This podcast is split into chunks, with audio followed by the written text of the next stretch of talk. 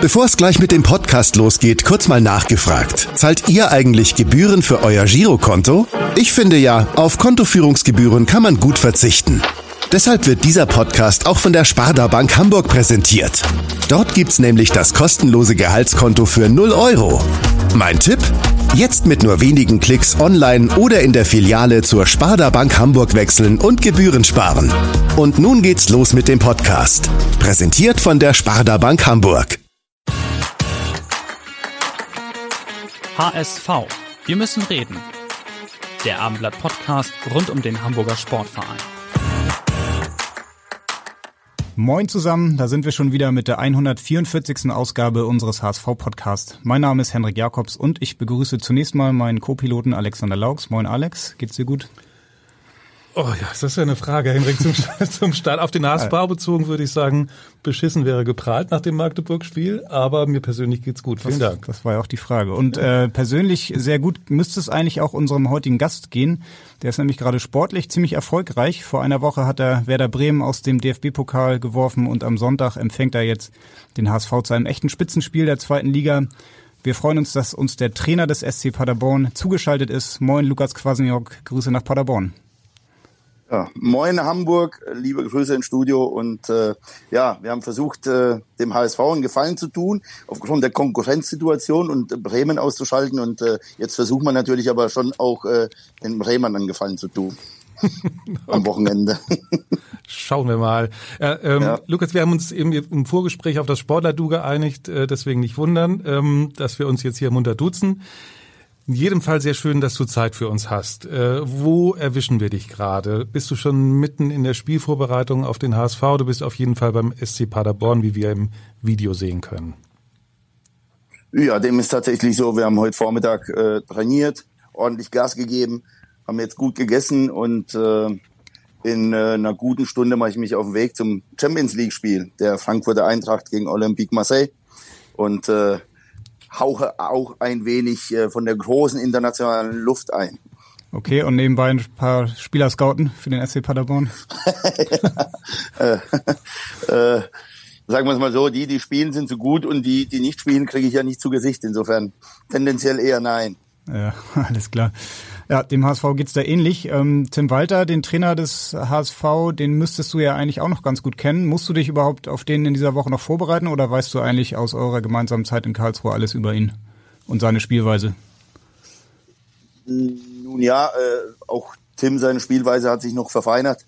Äh, er hat sie schon auch perfektioniert. Beim KSC war er da, glaube ich, schon auch noch in der Findungsphase, genauso wie ich äh, auch. Und äh, ist schon auf der einen Seite natürlich äh, klar, was auf dich zukommt als Gegner. Auf der anderen Seite sind die Abläufe aber so automatisiert, dass es dann trotzdem schwer zu verteidigen ist. Und wir wollen ja nicht nur verteidigen, sondern dem Gegner nach Möglichkeit schon auch äh, hin und wieder mit Ballbesitzphasen wehtun. Äh, das ist aber gegen den HSV wirklich eine Her Herkulesaufgabe, weil wenn Tim eins vor allem auch geschafft hat, neben den ganzen Automatismen mit Ball, schon so eine äh, Leidenschaft den Jungs mit auf den äh, Weg zu geben, mit auf den Platz zu geben. Und äh, sie verteidigen einfach auch leidenschaftlich, auch wenn das in den letzten zwei, drei Spielen natürlich, was die Anzahl der Tore und Gegentore anging, äh, nicht ganz so perfekt funktioniert hat. Mhm. Das ist ja eigentlich ein gutes Stichwort, weil ähm, Tore fallen eigentlich auch sehr, sehr häufig, wenn der SC Paderborn spielt, auch unter Ihnen oder unter dir. Jetzt bin ich auch noch beim ja. Sie, ähm, muss mir noch kurz einspielen. Ähm, am Wochenende gab es jetzt 0 zu 0 in Braunschweig. Das ist ja tatsächlich eher ungewöhnlich, oder? Für den SC Paderborn. Es kommt jetzt nicht äh, so häufig vor. Ähm, ja, was ist da schiefgelaufen?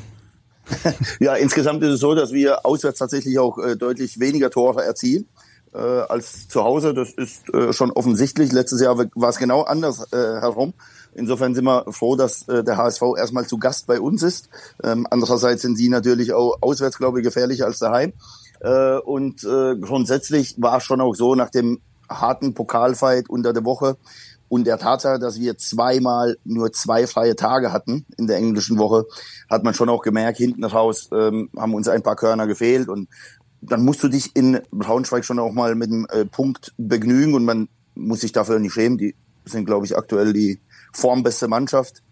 Äh, insofern den Punkt haben wir gerne mitgenommen und äh, da hat ja dann auch gereicht, um äh, ja, einen Punkt jetzt aktuell vom HSV ja. zu stehen.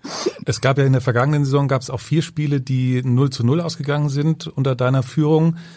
Ähm, würdest du aber prinzipiell sagen, dass du ein sehr offensiv denkender Trainer bist? Ja, äh, grundsätzlich musst du, glaube ich, schon auch immer gucken, was für mh, mm, Spielerqualitäten du zusammen hast in deinem Kader. Äh, was macht dich aus? Weil ich glaube, dass unterm Strich es immer noch am wichtigsten ist, Spiele zu gewinnen.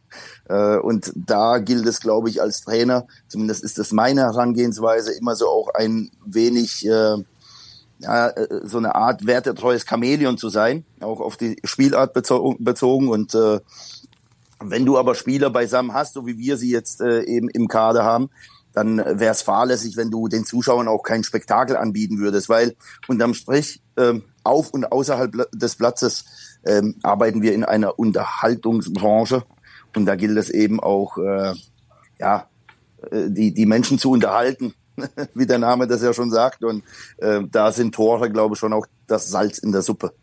Ja, ist ein schöner Ansatz. Das ähm, machen ja mittlerweile nicht mehr so viele Trainer, so würde ich jetzt mal behaupten. Ähm, würdest du denn im Wettbüro als Fußballfan darauf wetten, dass das Spiel am Sonntag 0 zu 0 ausgehen könnte oder eher nicht?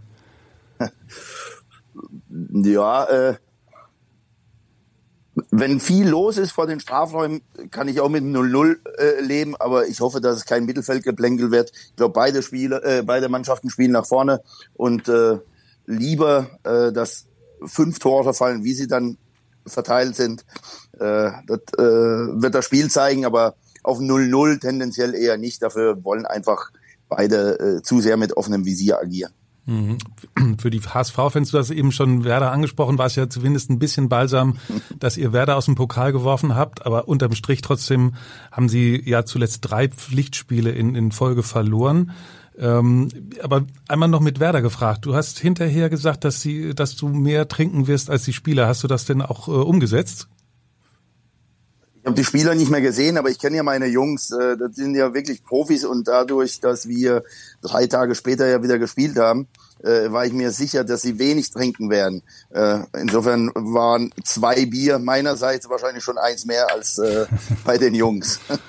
Okay, bist du denn grundsätzlich ein Trainer, der auch dann seinen Spielern mal ein Bierchen gönnt nach dem Spiel oder nur nach dem Sieg? Gibt es da irgendwie eine, eine interne Regelung?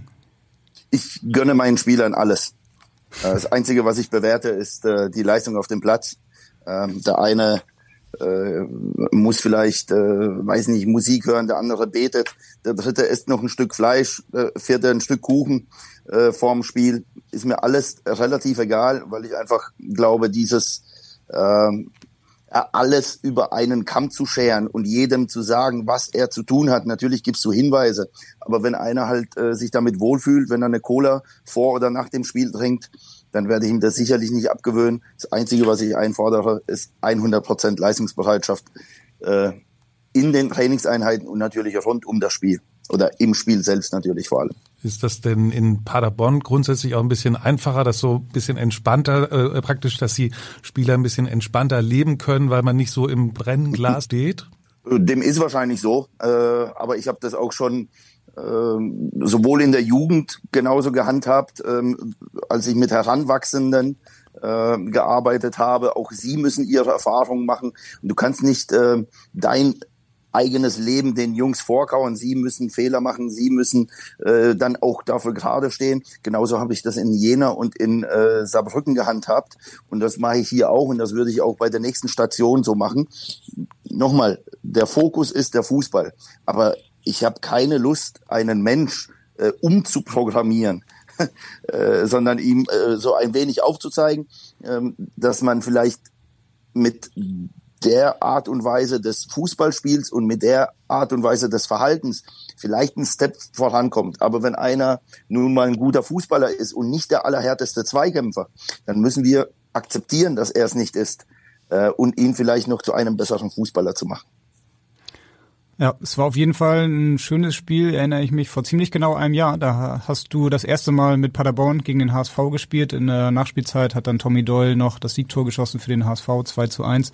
Im Rückspiel habt ihr euch dann revanchiert, da ging es andersrum aus, 2 zu 1 für Paderborn. Ähm, jetzt seid ihr aktuell Zweiter und der HSV Dritter. Was würdest du denn sagen, wer ist jetzt der Favorit? Ne, ich habe äh, gestern zu den äh, regionalen Journalisten gesagt, äh, es ist ein Topspiel ohne die Topmannschaft. Äh, und ähm, ja, die Darmstädter haben äh, sowohl in Hamburg als auch bei uns gewonnen. Insofern würde ich schon sagen, das ist aktuell zu Recht die beste Mannschaft, äh, die auf Platz 1 steht. Und äh, ich glaube, dass die Spiele aus dem vergangenen Jahr gar keine Rolle spielen. Beim HSV und bei uns gab es natürlich Veränderungen und äh, ja, äh, das Hinspiel war deutlich spektakulärer. Äh, da waren wir natürlich auch noch in einer Phase, wo wir nach vorne gespielt haben. Äh, Im Rückspiel war es dann so, da haben wir uns schon auch ein wenig eingeigelt, nachdem wir sehr früh, glaube ich, das 1-0 gemacht haben. Und äh, unterm Strich war das ein glücklicher Sieg. Äh, jetzt ja, wollen wir einfach ein gutes Spiel zeigen äh, und der HSV auch. Und ich glaube, äh, das ist jetzt nicht nur eine Phrase. Die Zuschauer können sich einfach auf ein total offenes Spiel freuen und ich glaube der HSV auch. Äh, auch die spielen lieber gegen eine Mannschaft, die natürlich dann mitspielt, wie jedes Mal so einen tiefen Abwehrblock dann knacken zu müssen. Ja, das ähm, ist interessant, dass du das so sagst und auch schon so ankündigst, weil ihr wart ja im Rückspiel dann erfolgreich mit eher der Taktik, sich etwas tiefer zu stellen. Das hat überraschenderweise jetzt auch Magdeburg am Wochenende so gemacht, die ja sonst auch eigentlich immer sehr, sehr viel Ballbesitz haben und Christian Titz war dann auch mit dieser Taktik erfolgreich, ähm, eher dann auf ein paar Konter zu setzen. Ähm, ja, würdest du nicht vielleicht dann doch eher sagen, dass man das dann auch so spielen sollte, auch zu Hause als Paderborn? Naja, es ist halt so, dass du dem dich manchmal auch gar nicht entziehen kannst. Ähm, aufgrund der Spielart des HSV wirklich mit dem zusätzlichen elften Feldspieler, der halt nur ein Torwarttrikot drüber gestülpt hat, äh, gerätst du auch immer mal wieder in das Tiefe hinein verteidigen.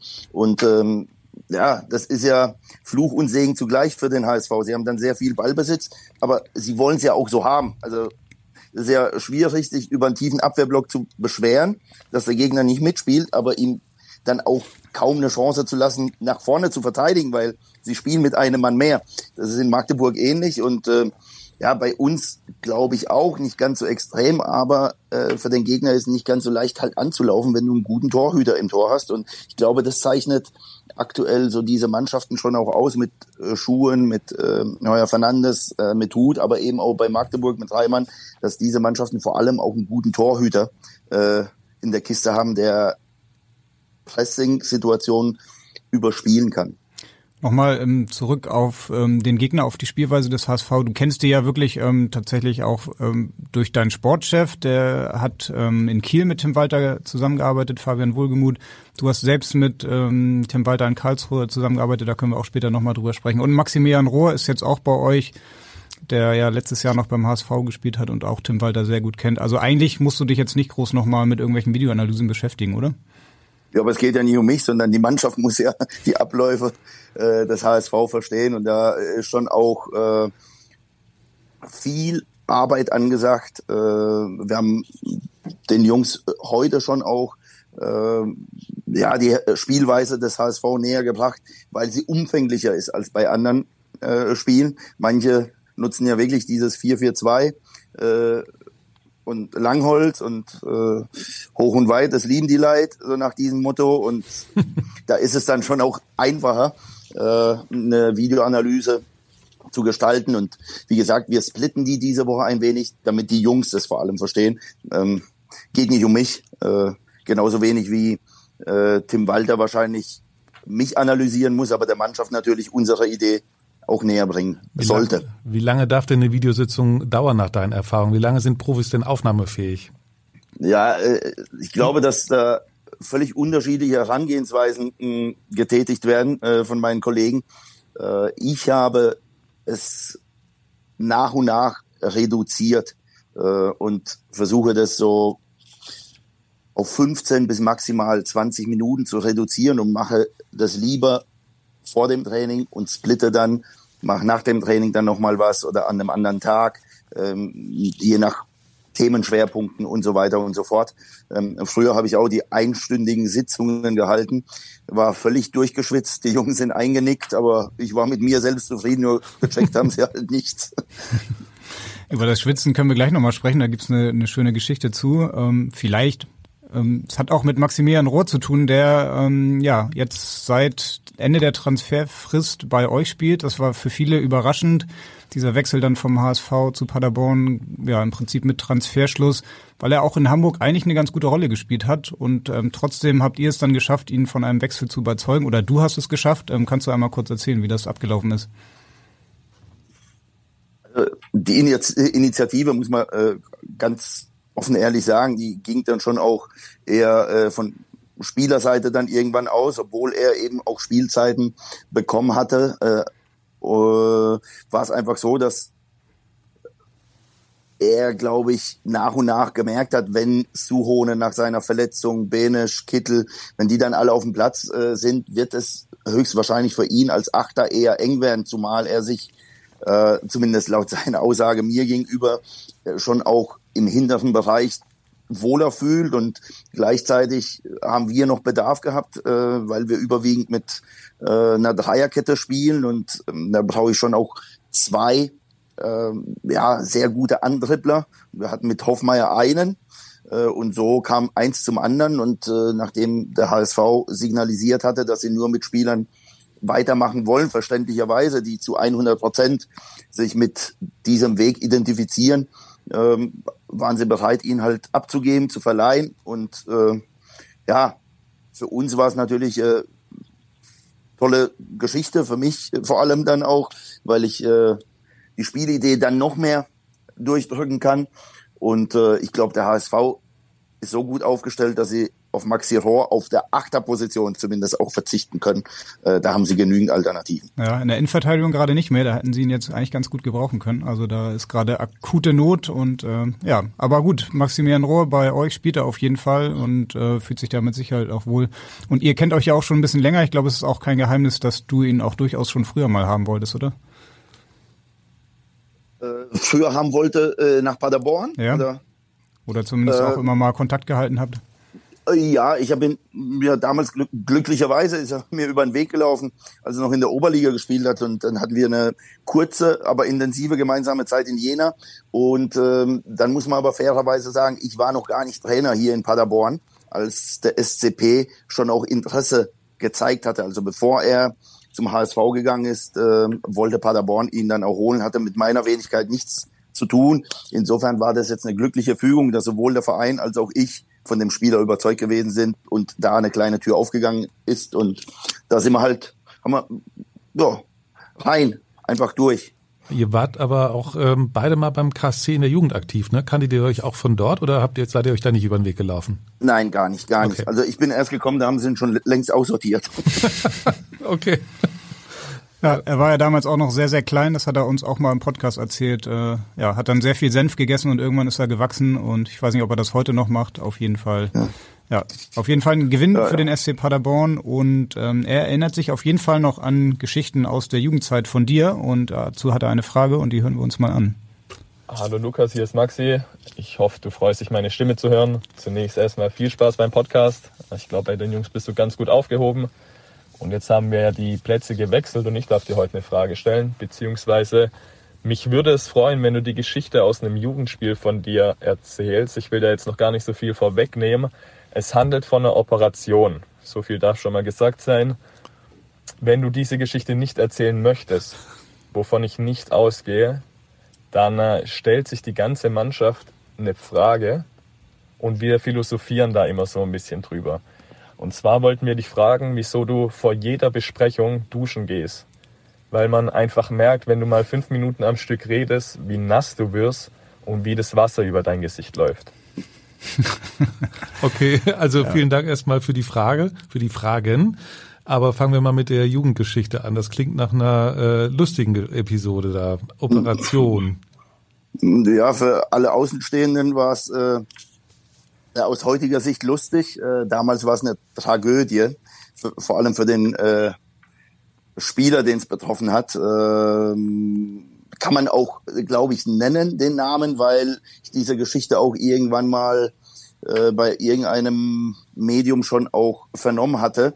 Es ging da um den Spieler Jan Engels, der äh, ja, den hatte ich in der U17, war Junior-Nationalspieler, wirklich ein guter Junge, Ja, wir haben gegen den VfB Stuttgart gespielt und äh, der Jan war aber jetzt nicht derjenige, der so äh, hart im Nehmen war und ähm, hat dann ja, bei einer Grätsche so ein bisschen darüber geklagt, dass er Schmerzen hatte, der Physio hingerannt und wir lagen da glaube ich schon 4-1 hinten und dann hat er gesagt, ach Mensch und ich kann nicht mehr und wir hatten auch schon gewechselt gehabt und dann habe ich natürlich zum Physio gesagt, du, horch, der jammert halt wieder ein bisschen, der soll auf dem Platz bleiben. Und dann hat er halt noch mal fünf Minuten dann, äh, ja, auf die Zähne gebissen, bis er dann irgendwann ins Spielfeld rangelaufen gekommen ist und hat gesagt, Coach, ich kann wirklich nicht mehr, kann nicht mehr, kann nicht mehr, haben wir ihn runtergenommen, in Unterzahl zu Ende gespielt.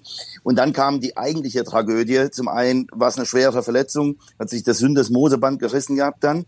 Und äh, ja, wie also ich, ich traue mich das gar nicht zu sagen.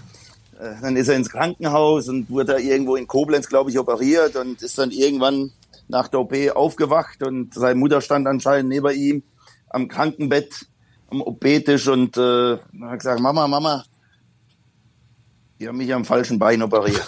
Ach du Scheiße.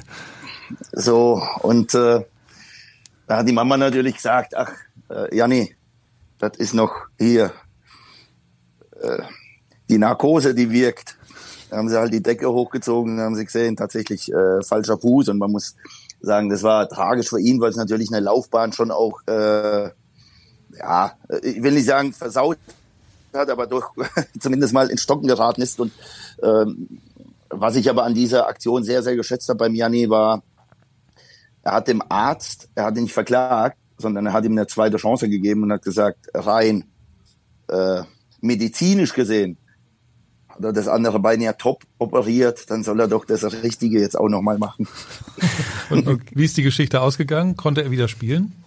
Ja, er war dann auch äh, irgendwo in den Staaten, äh, ist aber nicht im Profibereich gelandet. Also es ging dann in der U19 beim KSC schon noch weiter, aber seine Leistungsfähigkeit hat dann schon auch ein wenig drunter gelitten, weil ich glaube, so schnell erholst du dich davon nicht.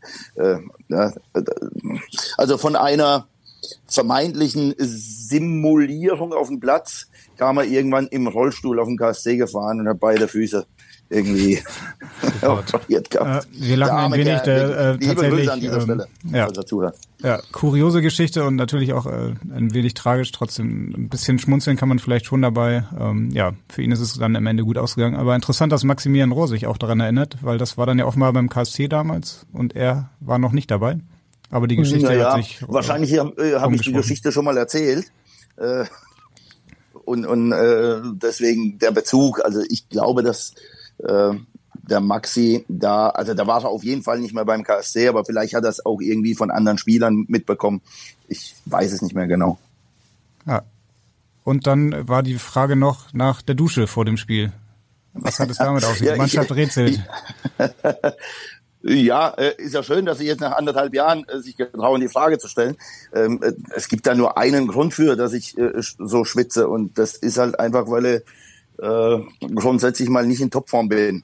Und ich finde trotzdem, dass du die Video- und Spielanalysen auch mit einem gewissen Enthusiasmus den Jungs näher bringen musst. Und du musst ja auch ein wenig so ein Entertrainer in dem Moment sein.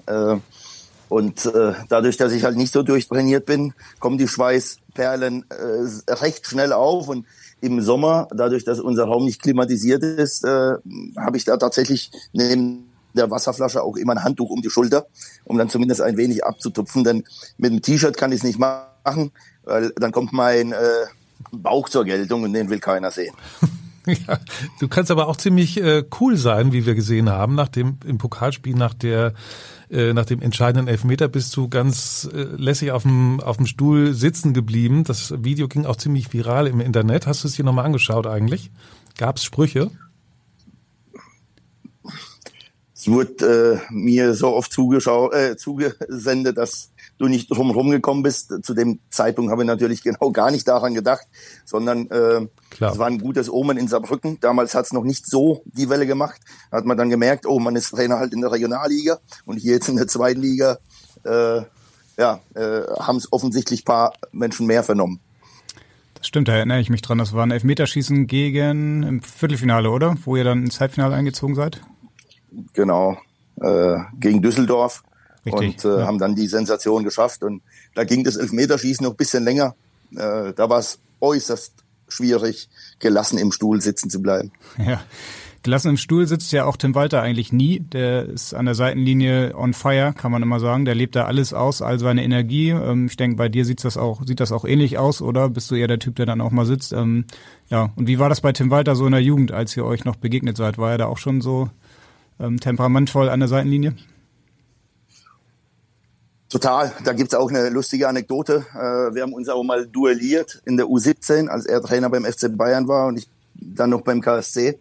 Ähm, und ja, durch die Emotionalität beider Trainer hat der Schiri sich irgendwann dazu genötigt äh, gefühlt, uns beide auf die Tribüne zu schicken. Und dann haben wir beide. Habt ihr nebeneinander gesessen oder wie? Das Spiel, äh, ja, ja, äh, er ist ja groß und äh, konnte von hinter der Bank nach wie vor alles sehen. Ich bin deutlich kleiner, dafür breiter. Äh, ich musste mich auf die Ersatzbank legen, um das Spiel weiterhin verfolgen zu können. ja, schöne Geschichte. Ähm, ich erinnere mich auch daran. Ich glaube, Julian Hübner hat mal die Geschichte erzählt, wie ihr dann auch im ähm, Prinzip mit dem KSC die Bayern, glaube ich, geschlagen habt, weil ihr auch seine Spielidee dann auch schon wusst oder kanntet und wusstet, äh, wie man ja, sich vielleicht auf dem Platz positionieren sollte. Aber ja, das nur am Rande. Du und Tim Walter damals, ihr habt aber nie direkt miteinander gearbeitet, oder? Ihr wart immer in verschiedenen Mannschaften. Genau, er war U19-Trainer äh, und gleichzeitig Abteilungsleiter, also Chef der U16, 17 und U19. Ich habe die U17 gemacht, saßen in einem Büro und äh, man muss eben auch ganz ehrlich sagen, ich weiß, dass der Tim in der Öffentlichkeit auch manchmal recht harsh rüberkommt. Äh, ich habe ihn als sehr, sehr angenehmen Menschen äh, kennengelernt in, äh, in der Zeit und äh, ohne ihn wäre es für mich deutlich schwieriger geworden und gewesen, äh, beim KSC so schnell Fuß zu fassen. Äh, ich habe recht schnell gewusst, er war schon jahrelang beim KSC, was auf mich zukommt. Und er hat sich sehr um mich bemüht und äh, deswegen werde ich ihm immer dafür dankbar sein. Und trotzdem in den 90 Minuten äh, wirft man sich halt paar Dinge an den Kopf, nimmt sich danach in den Arm und äh, ja, jeder geht dann wieder seinen Weg weiter. Aber es gibt ja noch die andere Parallele, dass ähm, Tim Walters Co-Trainer Julian Hübner auch mal dein Co-Trainer war. Ne? Das war aber nach Tim Walters Zeit in Karlsruhe, richtig? Kriege ich das jetzt richtig zusammen? Nee, Julian Hübner war nie direkt mein Co-Trainer, er hat aber dann die U16 gemacht. So war das. Äh, er war dann U16-Trainer äh, und ähm, nachdem Tim Walter gegangen ist, war er der damalige U19 Co-Trainer vom Ramon German. Ja, aber äh, so klein ist die Welt, dafür war Julian Hübner der Trainer von meinem Sohnemann in der U16 beim KSC und äh, ja, so schließt sich der Kreis. Ah, sehr schön. Julian Hübner hat auch mal erzählt, äh, erzählt, das erinnere ich noch, dass er damals die Wahl hatte, ähm, zu Tim Walter zu gehen oder halt zu dir, damals in die U17 oder in die U19. Hat sich dann für Tim Walter entschieden. Nimmst du ihm das heute noch übel? Julian Hübner nimmt man gar nichts übel. Julian Hübner ist so ein angenehmer Zeitgenosse. Äh, wir haben wirklich auch viele äh, gesellschaftspolitische Themen äh, rauf und runter diskutiert, äh, waren völlig unterschiedlicher Meinungen. Am nächsten Tag sind wir uns wieder in den Armen gelegen. Er ist ein wirklich äh, astreiner Mensch und äh, für den Tim, glaube ich, ein, ein absoluter Glücksfall, weil er sehr viele Dinge auch im Hintergrund durchaus äh, abmoderieren kann. Mhm. Wir haben auch den akustischen äh, Beweis, dass Julian Hübner dich auch in sehr guter Erinnerung hat. Hier kommt er nämlich. Moin Lukas, hier spricht Jule Hübner.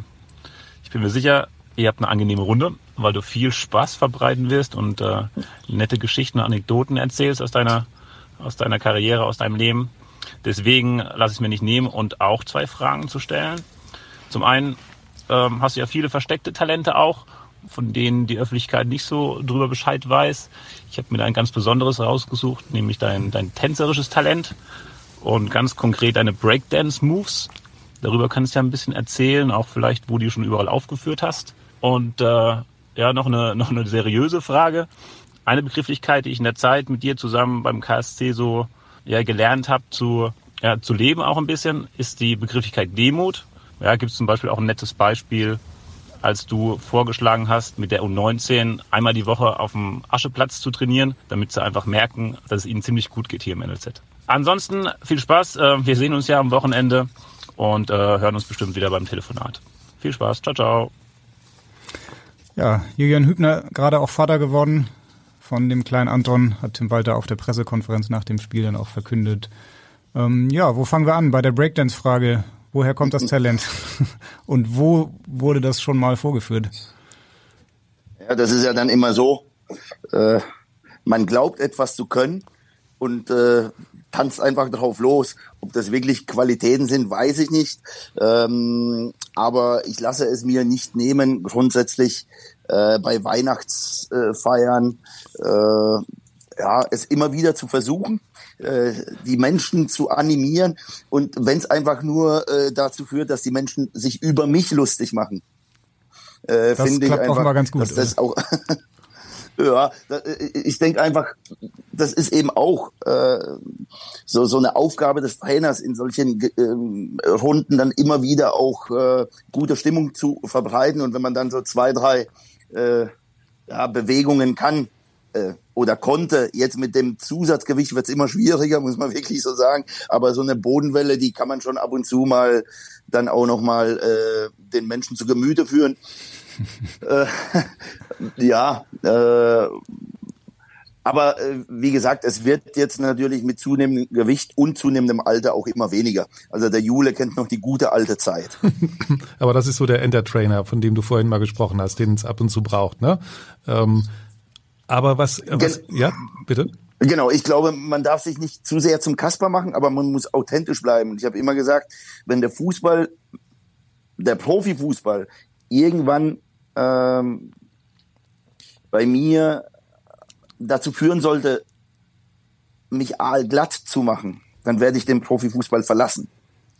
Also du darfst dich nicht zum Kasper machen, aber du musst authentisch bleiben. Und ich finde, äh, wenn es eine Weihnachtsfeier ist, sagt ja schon die, das Wort, dann sind wir zum Feiern da.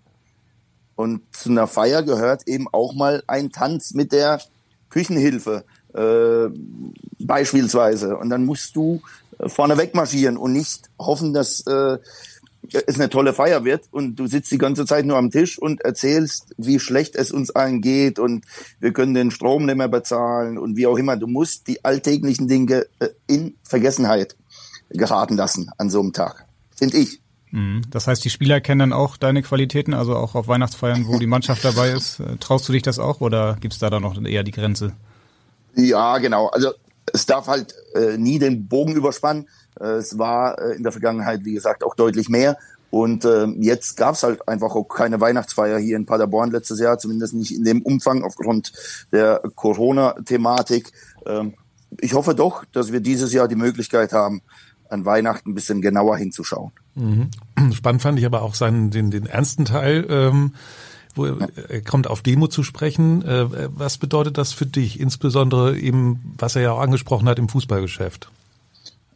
Ohne nostalgisch werden zu wollen, aber hm, ich bin gebürtiger Pole und äh, bin halt noch in Zeiten aufgewachsen, da war äh, der Bürgerkriegszustand in Polen ausgerufen, Anfang Mitte der 80er Jahre und äh, wir hatten nichts. Und ich bin halt in Armut aufgewachsen, vier Personenhaushalt, 24 Quadratmeter, keine Toilette, einmal die Woche äh, duschen oder baden dann bei der Oma, weil du selber einfach keine Badewanne hattest. Und dadurch, dass es uns extrem gut geht äh, in der westlichen Welt, äh, vergisst man sehr, sehr schnell, dass es einem gut geht. Und das ist natürlich in den perfekt organisierten NLZs eine große Gefahr aus meiner Sicht. Den Jungs geht ein wenig die absolute Gier flöten. Ich kann selber davon Lied singen. Äh, ich habe dann auch irgendwann vergessen, weil ich als Jungprofi zu schnell zu viel Geld verdient habe, dass harte Arbeit dazu führt, sich im Profifußball durchzusetzen äh, und nicht ähm, das perfekte Paar Schuh und nochmal ein Telefonat des Beraters mit dem Trainer. Und diese Demut, glaube ich, können wir den Jungs nur so ein wenig mit auf den Weg geben, wenn wir auch so die Rahmenbedingungen nicht mehr so perfekt darstellen lassen. Die, die haben alle einen eigenen Platz, der Ball verspringt nicht. Ähm, sie müssen nicht mehr beißen. Auf der anderen Seite müssen aber die Jungs mit der Welt konkurrieren. Es ist ja kein Zufall, dass häufig Spieler, jetzt auch in Frankreich, äh, eher aus mit, mit afrikanischem, südamerikanischem Hintergrund, äh, asiatischem Hintergrund, schon auch, glaube ich, mehr diesen Biss besitzen, weil es für sie um Existenzen geht. Und äh, wir wollen ja nicht, dass es uns im Alltag schlecht geht, aber wir müssen dann dafür sorgen, dass die Jungs, glaube ich, Widerstände überwinden müssen. Aber wir nehmen alle Hindernisse aus dem Weg. Alle im NLZ. Das ist meine Erfahrung und ich rede vom NLZ beim Karlsruher Sportclub. Das ist sicherlich nicht das Nonplusultra. Mhm. Und wenn sie dann das erste Mal im Seniorenbereich ankommen und das erste Mal nicht spielen, dieser vermeintlichen Talente, dann brechen sie ganz häufig in sich zusammen. Und ich glaube, dass man da durchaus Dinge verändern könnte. Und trotzdem ist es natürlich sehr, sehr schwer, das Rad zurückzudrehen. Das hm, gehört das, auch zur Wahrheit dazu. Das wollte Aber ich gerade sagen. Das ist ja, Ideen bin ich ja. grundsätzlich mal äh, immer zu haben. Ja, was hättest du denn da sonst noch Ideen, was man in Nachwuchsleistungszentren verändern könnte? Also es ist ja irgendwie einfach heute gang und gäbe, dass da die modernsten Methoden ähm, entwickelt ja. werden und die Spieler auch dann früh schon Geld verdienen und ähm, ja, da noch ja. irgendwie neue Reize zu setzen, ist nicht so leicht, oder? Ja, äh, grundsätzlich äh, nochmal, mir geht's vor allem um, um Annehmlichkeiten. Äh, da sitzen 13-Jährige vor dem Physiozimmer und haben Muskelkater in der Wade von zweimal Training die Woche. Da werd ich zum Tier. Aber warum nutzen sie das? Weil der Physio da ist. Es ist halt viel Geld im Umlauf und dann wird halt so ein 13-Jähriger, der dann mit dem Papa vor der Tür steht, äh, auch so ein bisschen verhätschelt. Ähm, anstatt so ein bisschen auf die äh, Zähne zu beißen, weiterzumachen, sich ein bisschen durchzuquälen, weil nur die Harten kommen in den Garten und am Ende ist dieser Flaschenhals extrem eng ist extrem eng. Und da hilft es nicht, äh, durch eine weitere Massage des äh, Physios besser zu werden, sondern nur durch Knochenarbeit. Du konkurrierst mit der Welt und das ist so ein weiteres Beispiel. Und da gibt's sich andere Dinge, ähm, äh, wie Transport äh, zum Trainingsgelände. Das wird ja alles perfekt organisieren. Die müssen sich ja gar keine Gedanken machen, wann der Bus kommt. Mhm, das, das ist alles gar kein Problem. Aber kann man denn ein paar Sachen auch auf den Profibereich übertragen? Also in Paderborn hat André Breitenreiter vor ein paar Jahren noch auf Schnee trainieren müssen, ähm, weil es noch keine, weil es keine Rasenheizung gab. Wäre das auch mal ganz, ganz gut und sinnvoll, ähm, wenn auch die Profis mal unter anderen Bedingungen arbeiten müssten oder leben müssten?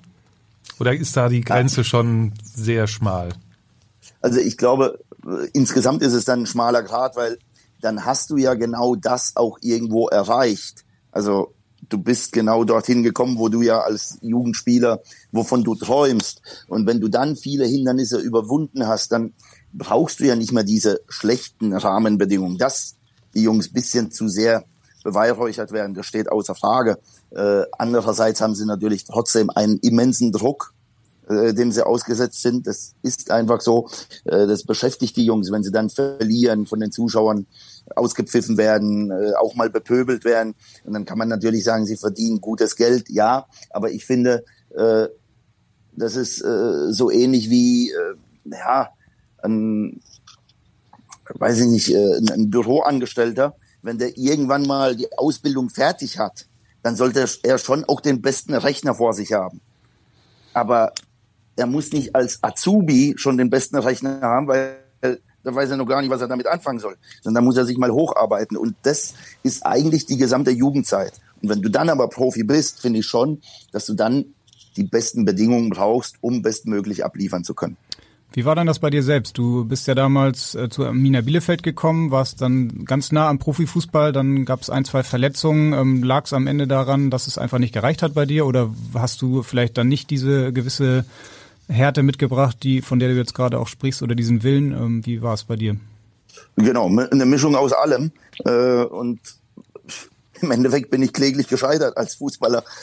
Das ist aber dann der Vorteil, dass du das den Jungs halt auch genau so aufs Butterbrot schmieren kannst. Ich sage immer, vor euch sitzt genau das perfekte Beispiel. Ich habe auch ein paar U-Länderspiele gemacht, war so schlecht nicht. Ähm, und dann habe ich innerhalb kürzester Zeit, das war ein halbes Jahr, habe ich den Anschluss verloren. Vielleicht war es auch ein Dreivierteljahr, ja, den Anschluss verloren. Und weil es mir zu gut ging, weil ich einfach schon ein bisschen Geld verdient habe, habe ich gesagt, ach, wisst ihr was?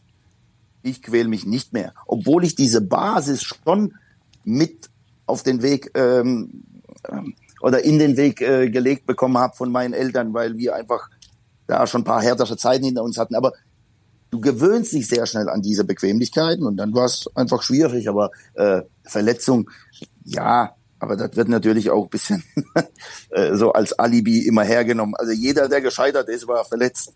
Also ich hätte es auch noch packen können, aber wie ja. gesagt, ich habe da ein paar fehlerhafte Entscheidungen getroffen, habe dann das Abitur abgebrochen. Also ich bin ein Paradebeispiel für einen äh, fußballerischen Versager, der talentiert war. und dann und dann bist du heute Trainer, ne? Aber das war das war nicht von vornherein klar, dass du dann Trainer wirst, oder doch? Nein, gar nicht. Also äh, ich habe dann mit dem Fußball mehr oder weniger recht schnell aufgehört, in der Niederung des Amateurfußballs dann noch ein wenig Spaß gehabt. Ähm, dadurch, dass ich aber sehr, sehr jung Papa geworden bin, im Alter von 21, ähm, habe ich da jetzt keine Pläne geschmiedet, sondern da ging es darum, äh, wie komme ich an Geld. Äh, und da war irgendwann eben auch im Alter von 24 äh, kam einer auf die Idee, äh, beim Oberschlesischen Sportverein, der Raimund Lisowski, mich äh, zum Spielertrainer zu machen, aber ich hatte gerade eine OP hinter mir. Äh, und dann habe ich halt das erste halbe Jahr auf Krücken bestritten dort vor Ort und habe dann gemerkt, gut, mit dem Kicken wird's eh nicht mehr. Und als Spielertrainer verdienst du auch paar Groschen. Dann bleibe halt da dabei, weil das der Familie geholfen hat. Und so bin ich eher wie die Jungfrau zum Kinde so zum Trainer gekommen, auch wenn ich mich schon immer so als zentraler Mittelfeldspieler dafür interessiert habe, wie äh, ja, so eine Mannschaft gut organisiert werden kann äh, auf dem Platz. Das erinnert mich fast ein bisschen an Tim Walter, der hat auch immer mal erzählt, er war ja auch zentraler Mittelfeldspieler, auch durchaus talentiert, aber so über die Oberliga hat es dann bei ihm auch nicht gereicht und er sagt, er ist jetzt heute der Trainer, der er als Spieler nicht war oder er ähm, er hatte diesen Trainer vielleicht nicht, der er jetzt auch ist. Ähm, ist das vielleicht bei dir ähnlich, dass du jetzt auch so das als Trainer nochmal lebst, was du vielleicht als Spieler nicht ganz geschafft hast? Das glaube ich nicht. Ähm, also zum einen war Tim eher Zehner, also wirklich auf dem Feld schon eher ein fußballerisches Genie. Äh, das würde er gerne hören. Äh, ja, aber äh, auf überschaubarem Niveau, das muss man verstehen. äh, und bei mir war es dann schon auch, dass ich äh, eher als defensiver Mittelfeldspieler über äh, ja, Fleiß und, und äh, ja, so, so mannschaftsdienliches Spiel äh, mich ein wenig nach oben gearbeitet habe in der Fußballerlaufbahn. Äh, äh, und insofern versuche ich das, was ich als Spieler so gelebt habe, auch als Trainer zu leben. Also da unterscheide ich nicht. Ähm, beim Tim war es offensichtlich anders, wenn er das so beschrieben hat. Das kann ich ja so gar nicht beurteilen. Gibt es denn jemand, ähm, der dich in deiner Trainerkarriere besonders gefördert hat? Denkst du da spontan an jemanden? Nun ja, äh, ich habe jetzt glücklicherweise noch nicht ganz so viele Stationen, äh, aber äh, hinter mir, aber jede Station wo wäre ohne eine wichtige Person nicht zustande gekommen. War beim Oberschlesischen Sportverein der Raimund, dann war es der Günter Vogel, Alex Habstein in Reichenbach, dann der Ede Becker, der mich dann zum KSC geholt hat, Chris Förster, der mich nach Jena geholt hat, ja, äh, dann Markus Mann, der mich nach Saarbrücken geholt hat. Das waren wichtige Förderer und Menschen, die mir vertraut haben, weil, sind wir ehrlich, ich habe gar nichts vorzuweisen gehabt. Als Spieler nicht und naja, äh, war nicht so, dass ich jetzt als äh, Wundertrainer irgendwie in, in der jüngeren Geschichte da eingegangen bin. Jetzt ein Name könntest du vielleicht auch noch nennen, der dich jetzt nach Paderborn geholt hat vor einem Jahr. Fabian Wohlgemuth hat dir die Chance gegeben, ähm, den Sprung in die zweite Liga zu schaffen. Kanntet ihr euch eigentlich vorher schon? Ja, wir hatten so eine kleine Anekdote, als er noch äh, in Kiel gewesen ist und äh, definitiv gehört äh, Fabian eben auch äh, ja in diese Reihe äh, der genannten Personen. Ähm, aber das Beste kommt ja zum Schluss Und deswegen habe ich ihn jetzt dann auch nicht genannt. Und die Anekdote in Kiel, was hat es damit auf sich? Ja, äh, äh Tim Walter äh, hat den Verein verlassen. Und äh, dann war der Fabian auf der Suche nach einem Nachfolger. Und äh, offensichtlich wollten das nicht so viele machen, dass er irgendwann auch auf die Idee gekommen ist, äh, ach, vielleicht geben wir mal dem Kwasniok die Chance. Da hat jener irgendwie in der Liga gehalten, keiner mehr daran geglaubt hatte. Ähm, es war nur relativ spät. Ich habe schon meine Zusage gegeben in Jena. Wir haben uns dann in, auf Mallorca getroffen. Das war eine lustige Geschichte, äh, muss man echt sagen. Er hat sehr viel Aufwand dann betrieben und äh, ich habe dann aber mein Wort gehalten, habe dann schon auf vier, fünf Spieler verpflichtet gehabt nach Jena. Äh, bin nicht nach Kiel in die zweite Liga, bin dort geblieben, wollte etwas aufbauen im Osten der Republik und hat super funktioniert. Nach zehn Spielen bin ich mit einem Punkt entlassen worden. ja, dafür dann ein Jahr später hat es dann geklappt oder ich, ein halbes Jahr später dann beim, beim SC Paderborn hat Fabian Wohlgemuth dich geholt. Du hast gerade schon gesagt, eine lustige Geschichte war es auf Mallorca. Er hat jetzt auch eine lustige Frage an dich. Es geht nicht um Mallorca, aber um was anderes. Hallo Lukas, schön dich hier im Podcast des Hamburger Abendblatt zu treffen. Anders als beim äh, letzten Mal darf ich allerdings heute mal die Frage stellen. Ich habe auch wirklich hin und her überlegt. Es gibt ja so einiges jeden Tag. Ich war einigermaßen erschrocken, als ich vor circa vier, ja, sechs Wochen in euer Trainerbüro kam und dort einen Hamster samt äh, Käfig entdeckt habe. Und die Frage oder die Fragen, die sich mir hier aufdrängen, ähm, wie kam es überhaupt dazu? Wer hatte die Idee? wer füttert ihn eigentlich? Und dazu kommt, dass ich äh, den Hamster in den letzten Tagen äh, gar nicht mehr gesehen habe. Also lebt das Tier überhaupt noch? Und es wäre schön, wenn du dazu äh, Aufklärungsarbeit leisten könntest. Danke dir und bis morgen. Ja, sehr, auch eine sehr spannende äh, Geschichte, die da irgendwie sich ankündigt. Äh, klär uns doch mal auf. Ja, äh, ich glaube, eins kommt hier so ein wenig raus. Wir sind etwas anders. Äh, wir versuchen aber eigentlich normal zu sein. Ich glaube, nur im Profifußball hat man so eine künstliche Welt geschaffen, dass das alles als außergewöhnlich angesehen wird. Und ich finde, äh, so ein Haustier zu haben, das macht die ganze Atmosphäre auch angenehmer. Äh, jetzt ist es mit einem Hund oder mit einer Katze relativ schwer. Eine Ziege zu füttern ist auch nicht ganz so einfach am Trainingsgelände. Aber äh, meine Frau und meine Tochter haben mich eines Tages äh, einfach überrascht, ohne das irgendwie anzukündigen, äh, haben sie dann einen Käfig präsentiert. Und äh, ja, in, im Käfig war dann irgendwann ein Hamster halt drin. Und äh, das Lustigste an der ganzen Geschichte ist eigentlich, dass sie den Hamster ja auch getauft haben. Der Hamster heißt Fabius. In, äh, ja, äh, ich sage jetzt mal, nicht ganz so fern vom Herrn Wohlgemuth. Und, äh, und so ist der Fabius und der Fabian sozusagen gefühlt immer an meiner Seite. Und das ist doch was Schönes. Und äh, wir kümmern uns alle um ihn. Da gibt's äh, ja keine genaue Arbeitsteilung, aber man muss auch sagen, der Aufwand ist schon überschaubar, aber die Kinder des Torwarttrainers und manchmal ist auch meine Tochter da, die machen dann den Käfig sauber. Äh, aber alle zwei Tage mal das Wasser zu wechseln, das kriegen wir vom Trainerteam grundsätzlich auch hin. Und äh, glücklicherweise ist der Hamster eben überwiegend nachtaktiv und äh, da bekommen wir nichts mit. Aber es ist eine schöne Anekdote, passt zu uns und seitdem sind wir auch relativ erfolgreich. Und ab und zu muss er mal mit ins Trainerbüro, wenn er keinen äh, Aufpasser zu Hause hat, oder? Nee, der, der, der steht im Trainerbüro. Ach, der ist immer da. Der, der ist immer da. Ach so. Der ist immer an meiner Seite. Der steht hinter mir. Leider bin ich jetzt nicht äh, in meinem Trainerbüro, aber sonst würde ich ihn euch gerne ja. zeigen. Wobei sehen tut man ihn nicht. Der ist immer im Haus versteckt, ja. Und erinnere dich dann auch ein bisschen daran, dass du nicht immer im Hamsterrad stecken bleibst, sondern so, da muss ich da natürlich spontan dran denken. Ne? Äh. genau, genau.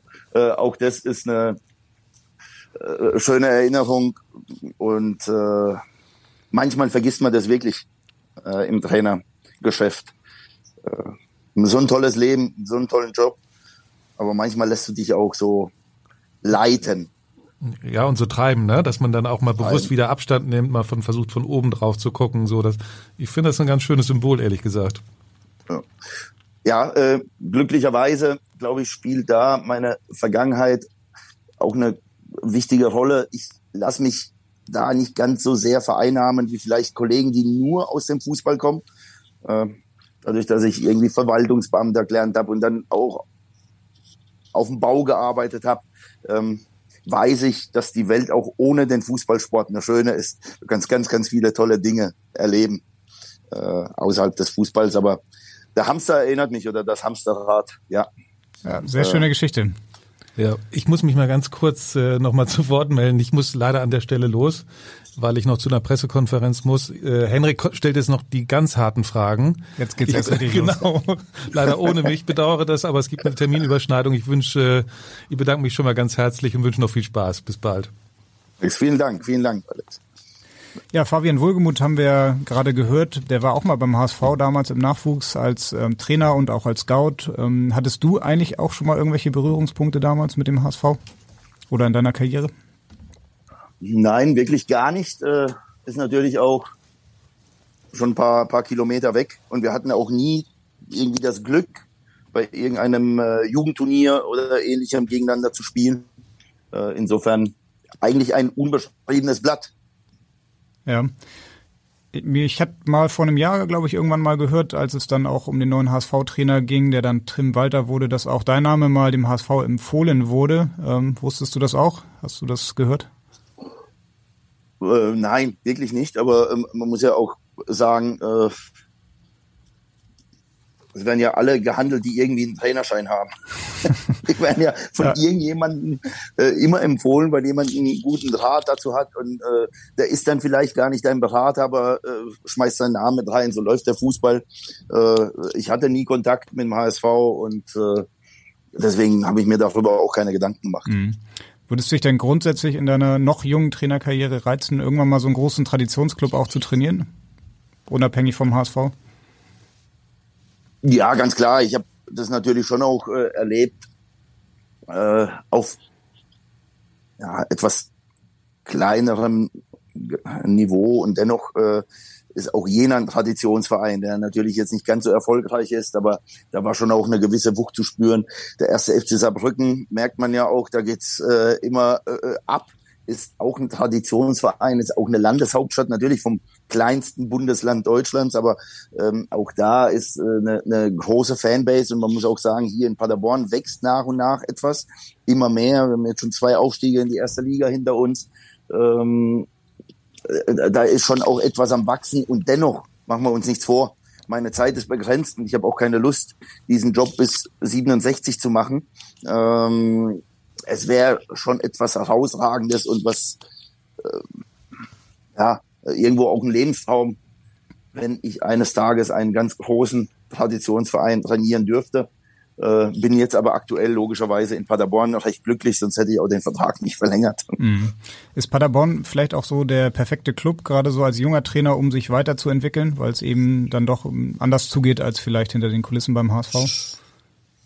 Ja, also ich kann das schwer vergleichen. Also ich glaube, die Wucht eines solchen Traditionsvereins dieser Größe, denn das kann man schlecht, äh, darauf kann man sich schlecht vorbereiten. Aber für mich persönlich ist hier äh, der SC Paderborn die absolute äh, Idylle auch, äh, was alle Themen angeht. Also ich fühle mich hier wohl, hab ganz nette Menschen, kann mich hier selber auch verwirklichen, darf nach wie vor Fehler machen, ohne dass das sofort am nächsten Tag in der Presse dann auch steht. Äh, wir haben eine gute Mannschaft, tolles Arbeitsklima. Äh, ja, wie man merkt, ich sprudel jetzt schon, also äh, es sprudelt aus mir heraus. Ähm, und dennoch, ich bleibe dabei. Früher oder später wäre schon ganz cool, wenn irgendeiner die Idee hätte, äh, zu sagen, ach, den äh, Lukas aus Paderborn, den tue ich mir jetzt mal an.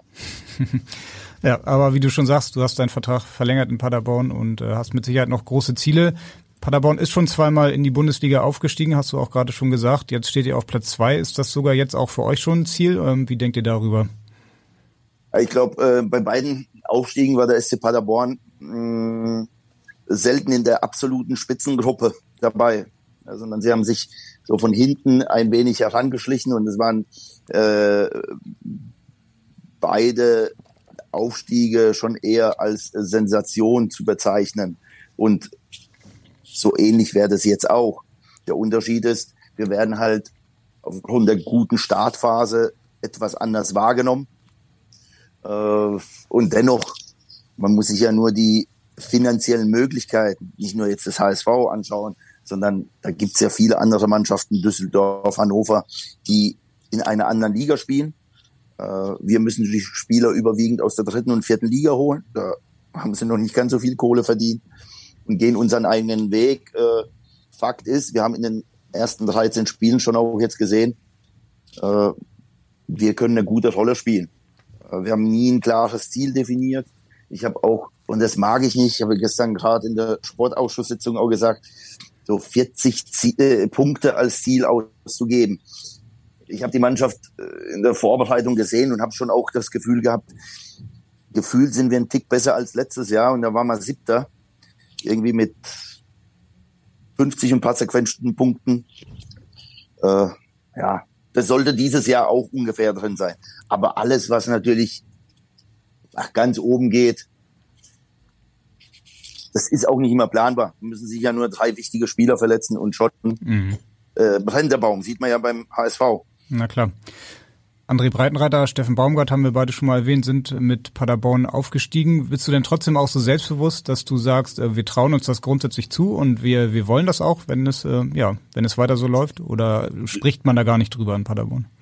Genau, du, du sprichst so im Alltag nicht drüber, du wirst immer mal wieder damit kon konfrontiert und Fakt ist, wenn wir die Leistung, die wir in den 13 Spielen und die Punktausbeute über 34 Spiele aufrechterhalten können, ähm, dann ist die Wahrscheinlichkeit jetzt nicht ganz so gering. Das ist nun mal so. Aber es ist halt eine absolut große Challenge, das über so einen langen Zeitraum abzurufen. War es denn für dich jetzt eigentlich schwer, so nach dieser Ära Steffen Baumgart, die ja sehr, sehr erfolgreich war, ähm, ja, ein sehr, sehr beliebter, populärer Trainer, das ist dann ja oft so, dass es nicht so leicht ist, ähm, da so die, das Erbe anzutreten. Wie war das für dich? Ähm, bist du oft darauf angesprochen worden? Fällt der Name noch dann oft? Ähm, ja, war das irgendwie schwierig für dich? Nein, es, es war nicht schwierig. Du hast gewusst, dass das auf dich zukommen wird. Äh, ich habe aber auch damit in der Vergangenheit schon Erfahrungen machen dürfen. Äh, in Jena bin ich ähm, auf den Zimmer gefolgt, der jetzt die U23 vom ersten FC Köln macht. Das ist auch ein Jenenser, äh, wirklich ein Volksheld dort langjähriger Spieler, dann Trainer gewesen. Und es war nicht so, dass die Menschen mich mit offenen Armen empfangen haben. Und dann gilt es trotzdem einen eigenen Weg zu finden. In Saarbrücken hat man den Trainer Dirk Lottner, der auch vier Jahre dort gewesen ist, auf Platz einstehend freigestellt. Und auch da war es nicht so, dass die Menschen gesagt haben, ja, aber aber du, äh, der Quasniok kommt, äh, der Lottner, der uns auf eins geführt hat, der ist jetzt weg.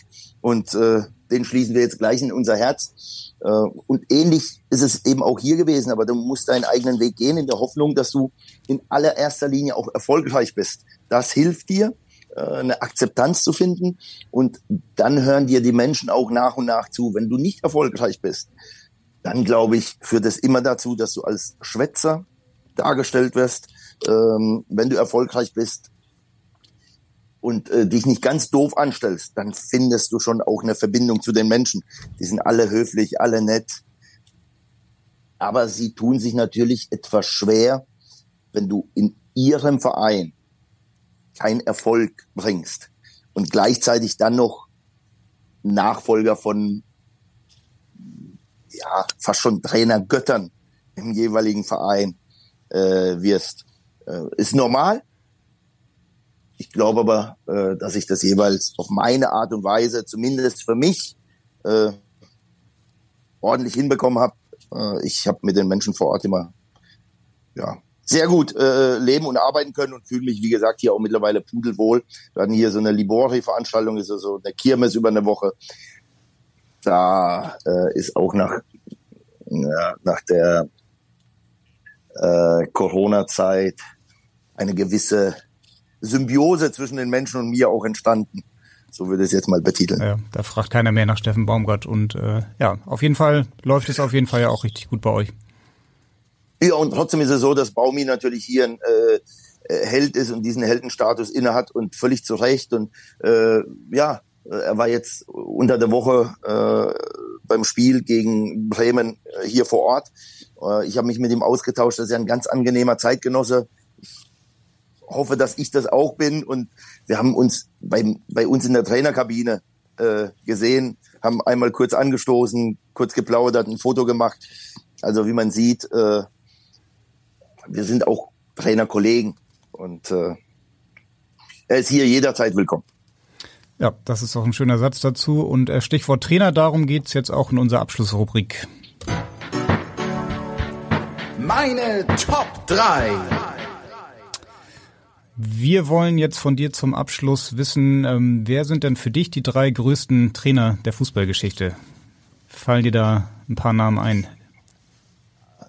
Äh, definitiv. Ähm, ich finde es aber immer schwer, wenn du jemanden nennst, der irgendwie in den 60ern aktiv war, weil du die Arbeit gar nicht beurteilen kannst. Deswegen für mich ähm, sind schon auch jetzt mit Pep Guardiola, Jürgen Klopp und Diego Simeone schon auch die drei Trainer, von denen ich versuche, recht viel mitzunehmen, vor allem in ihrer fußballinhaltlichen Herangehensweise, weil alle drei einen völlig unterschiedlichen Ansatz haben. Und äh, ich äh, liebe alle Elemente des Spiels und versuche da immer wieder mir auch etwas ja, anzueignen, abzuschauen. Ja, könnte ganz gute Mischung draus äh, rauskommen, oder? Klopp, Guardiola, Simeone. ähm, ja, glaube ich. Äh, ja, also äh, Ballbesitz, Fußball aller Pep Guardiola, Umschaltspiel aller Klopp und dann noch äh, die Verteidigungsmentalität äh, von Simeone. Ich glaube, dann hast du eine recht perfekte Mannschaft. Äh, ich muss aber ehrlich sagen, äh, eher utopisch, dass das mal in der Form gelingen wird. Ja. Auf jeden Fall könnte es dann gelingen mit einem Sieg gegen den HSV, wenn ihr irgendwie diese drei Eigenschaften alle ähm, ja, mit auf den Platz bringt. Äh, das will natürlich Tim Walter auch. Auf jeden Fall, ja, das wird ein, ein spannendes Spiel am Sonntag und äh, wir freuen uns alle drauf. Hoffentlich auf ein Spektakel, wie du es schon angekündigt hast. Ich glaube, da können alle mit leben. Ähm, ja, vielen Dank auf jeden Fall heute schon mal, dass du dir die Zeit genommen hast und gleich geht's nach Frankfurt, richtig? Dem ist so. Äh, ich hoffe, die Autobahn ist frei. Hat unheimlich viel Spaß gemacht. Ich glaube, äh, ja, war, war eine angenehme Zeit und ja, wünsche euch weiterhin alles Gute. Äh, und wir freuen uns ebenso auf das Spiel. Spektakel äh, ist vorprogrammiert. Sehr schön. So viel, so weit lehne ich mich einfach mal aus dem Fenster. Ja, das ist auch ein wunderbares Schlusswort. Und genau, über das Trainerduell quasi auch gegen Tim Walter und das Spiel Paderborn gegen den HSV sprechen wir dann natürlich auch nochmal in unserer nächsten Podcast-Folge. Bis dahin in Hamburg sagt man Tschüss und bei uns heißt das auf Wiederhören. Weitere Podcasts vom Hamburger Abendblatt finden Sie auf abendblatt.de slash podcast.